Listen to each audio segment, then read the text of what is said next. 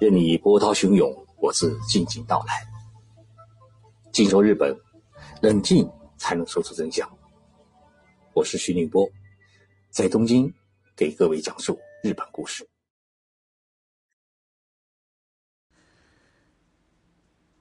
各位静说日本的听众朋友们，大家好，我们又到了周六的时间。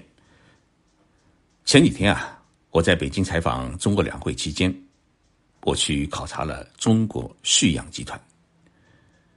旭阳集团创建于一九九五年，是世界领先的能源化工集团。这是一家很了不起的民营企业，它的事业板块呢，涉及到焦炭、化工、新材料、新能源、科技和煤炭等领域，在海内外总共拥有十一座。产业园区一年的销售收入呢，突破了一千亿元人民币。我之所以要去考察这家企业，是因为中国旭阳集团参与了我的家乡舟山市的一个鱼山岛的绿色石化基地的建设。在短短的五年时间里面，把一座漂泊在海上的小岛建成了中国最大的绿色石化基地。而这一愚公移山、精微填海工程的领军人物。就是中国旭阳集团的高级副总裁、全国劳模张建国先生。在旭阳集团考察时，我与张建国先生还有集团的管理层干部们举行了一个座谈会。大家谈到了一个氢能源问题，因为旭阳集团在焦化的冶炼过程当中提取了大量的氢，并且为二零二二年的北京冬奥会的氢能源大巴提供了能源的保障。在座谈会上面，大家问了我一个问题，就是日本的氢能源产业它到底发展到了哪一步？这个问题啊，呃，其实是许多人关注的一个问题，因为日本是最早研发出氢能源汽车的国家，同时呢，也是目前氢能源技术研发和应用研发的一个世界的高地。但是呢，也有消息显示，本田汽车公司已经放弃了。氢能源轿车的研发，而且日本的氢能源产业啊，它并没有人们想象的那么蓬勃发展。我是从二零一六年开始，也就是丰田汽车公司推出第一代的氢能源汽车开始，一直跟踪关注日本的氢能源产业。因此呢，对于日本氢能源产业的发展过程与现状还是比较了解。我先给大家讲一个日本氢能源产业发展的故事。日本的氢能源产业研究开始于上世纪的九十年代，第一位吃螃蟹的人是丰田汽车公司。当时有几位工程师依据氢动力原理开始思考一个问题：能否用氢气来取代燃油，成为未来汽车的动力？一九九四年，丰田汽车公司内部啊，呃，先成立了一个四个人的兴趣小组，后来。这个小组的参加者是越来越多，演变成了公司的一个专门的研究机构。二零一六年，丰田推出了第一代的氢能源轿车，叫未来。二零二零年，丰田推出了第二代的未来轿车。这台未来轿车是按照雷克萨斯高级车的标配，充气五分钟能够跑一千公里以上，而且排放出来的不是废气。而是一杯清水。丰田汽车公司研发的氢能电推系统，不仅让简单的启动马达取代了复杂的燃油发动机，真正实现了二氧化碳的零排放，而且呢，还引发了日本社会的一个氢能源革命，使得氢能源不再只是成为汽车的动力源，而且成为整个社会的基础能源。丰田的第二代氢能源轿车未来。目前的年产量，它只能达到三万辆，但是丰田的氢能技术已经向轨道交通、船舶运输、大型客机、民用住宅方向了扩展。丰田的氢能赛车也跑出了世界的新纪录。如今，日本不仅出现了氢能源轿车、大卡车、公交车，还出现了万吨级的氢能源货轮，而且氢能源发电系统呢？已经进入了普通人家，只要有自来水就可以生成氢来发电，用氢气取代电力和天然气，成为家庭的综合绿色能源。那么，一户人家的发电、烧菜、烧水都可以用这个氢能源来完成。丰田汽车公司的一位氢能源专家告诉我，丰田已经在研发二十年之后的氢能源技术。那么，这是一个很费钱的系统研究工程。有的公司呢，已经在中途打了退堂鼓，但是丰田有能力继续引领氢能源研究。同时，我们也注意到，日本的川崎重工、三菱重工等集团企业呢，也开始加入了氢能源技术的应用研究。使得氢能源产业呢出现了大范围的延伸。美国波音公司在二零二二年也决定将未来的氢能源大型客机的研发总部放在了日本的名古屋市，与丰田汽车公司做了邻居。氢能源产业它涉及到制氢、储氢、用氢、加氢等环节。目前，日本的氢能源社会的建设。也遇到两个最基本的问题。第一个问题呢，就是氢能源的来源。如果用发电厂里面发出来的电来制氢，那等于是换汤不换药。氢能源只能是表面上的绿色能源，因为以电制电的模式，从节能环保的角度来讲，等于是白忙活。日本目前探索的是用太阳能来制氢。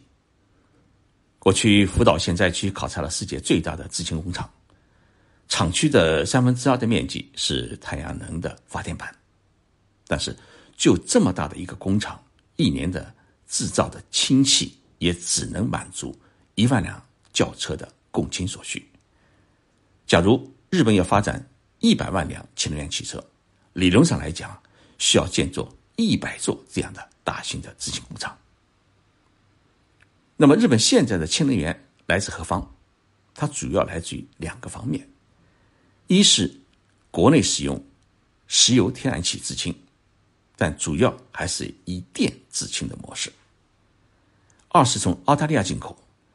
日本的企业联合体已经在澳大利亚投资建设了煤制氢的工厂，利用当地丰富廉价的煤炭资源来制造液化氢，然后呢运回日本。日本现在主攻的研究方向是将高储能的太阳能发电系统和制氢系统实行最有效的融合，从水当中直接提取氢能，并完成大规模的产业化的制氢模式。第二个问题呢是成本的控制，要让氢能够取代燃油，并成为社会基础设施的重要组成部分，氢能的成本控制。是一大关键。如果氢气的价格高于汽油，那么必然会阻碍氢能源汽车的普及。目前，丰田未来氢能源汽车满贯加氢，第一代氢能源汽车它是两个气罐，全部加满的话呢，呃，大概需要是五千日元，也就相当于两百五十块人民币。那么全部加满以后呢，可以跑六百五十公里。第二代的丰田的氢能汽车。它有三个大小的气管，那么全部加满的话，大概需要是七千日元，相当于三百五十块人民币。但是加完氢以后呢，可以跑一千公里以上。那么它的平均的燃费呢，是一公斤氢气可以跑一百九十七公里，换算成汽油的话呢，相当于一升汽油跑三十公里。二零二一年的十月。第二代的丰田未来氢能汽车在满贯的情况之下，在美国的南加州跑出了一千三百五十九公里的距离，创下了一项世界的吉尼斯纪录。目前，日本的氢气价格与汽油价格呢基本持平。当然，这并不是因为氢气的价格已经成本控制到了与汽油一样的成本，而是因为政府对于加氢实施了补贴。那么，日本政府计划在二零二五年让氢气的价格能够降到汽油价格的三分之二的水准，也就是要比汽油来的便宜。所以，如何让氢能源成为真正的绿色能源？如何让氢能源的价格比汽油还低？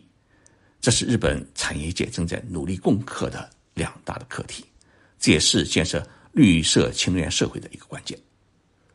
那么，目前在日本买一辆丰田第二代的氢能源汽车，也就是未来轿车，它需要多少钱呢？第二代的未来车的标准价格是七百四十万日元，哎，相当于三十六万元人民币。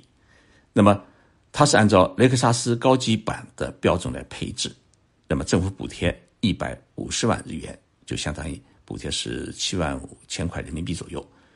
个人实际需要承担的是五百九十万日元，就相当于三十万元人民币。不过呢，因为人气太旺，现在。要提取丰田的未来的氢能源汽车，需要等待两年。丰田汽车公司最近也有两个新动作，一方面呢，呃，氢能源汽车的电推系统向中国、北美、印度等三大市场输出，积极拓展海外市场；另一方面呢，丰田推出了一个旧车的改造服务项目。在今年二月，丰田汽车公司社长丰田章男，他带来一辆。四十年前的老爷车参加了东京改造车的车展。这辆老爷车的动力系统，它已经从燃油系统换成了氢能系统。丰田社长说：“许多的老款汽车总是令人爱不释手，但是由于动力系统的老化，使得许多汽车躺在车库里面，或者不得不走进拆解工厂。丰田将为老爷车提供新的心脏。”新的动能，让老爷车换上氢能源动力以后啊，焕发出新的青春。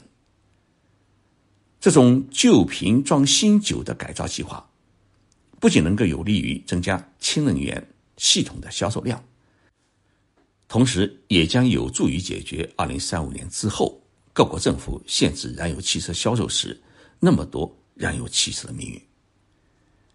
日本是氢能技术研发的前沿高地。但是，任何杰出的技术没有市场的助推，也难以成为伟业。中国在双碳经济政策的驱动之下，氢能技术研发和氢能产业也在大力的发展过程当中。如何有效利用和嫁接日本的氢能技术，做大中国的氢能产业和市场，也将是中日两国今后经济合作的新课题，也是两国经济合作的新希望。谢谢大家收听这一次节目，我们下星期三再见。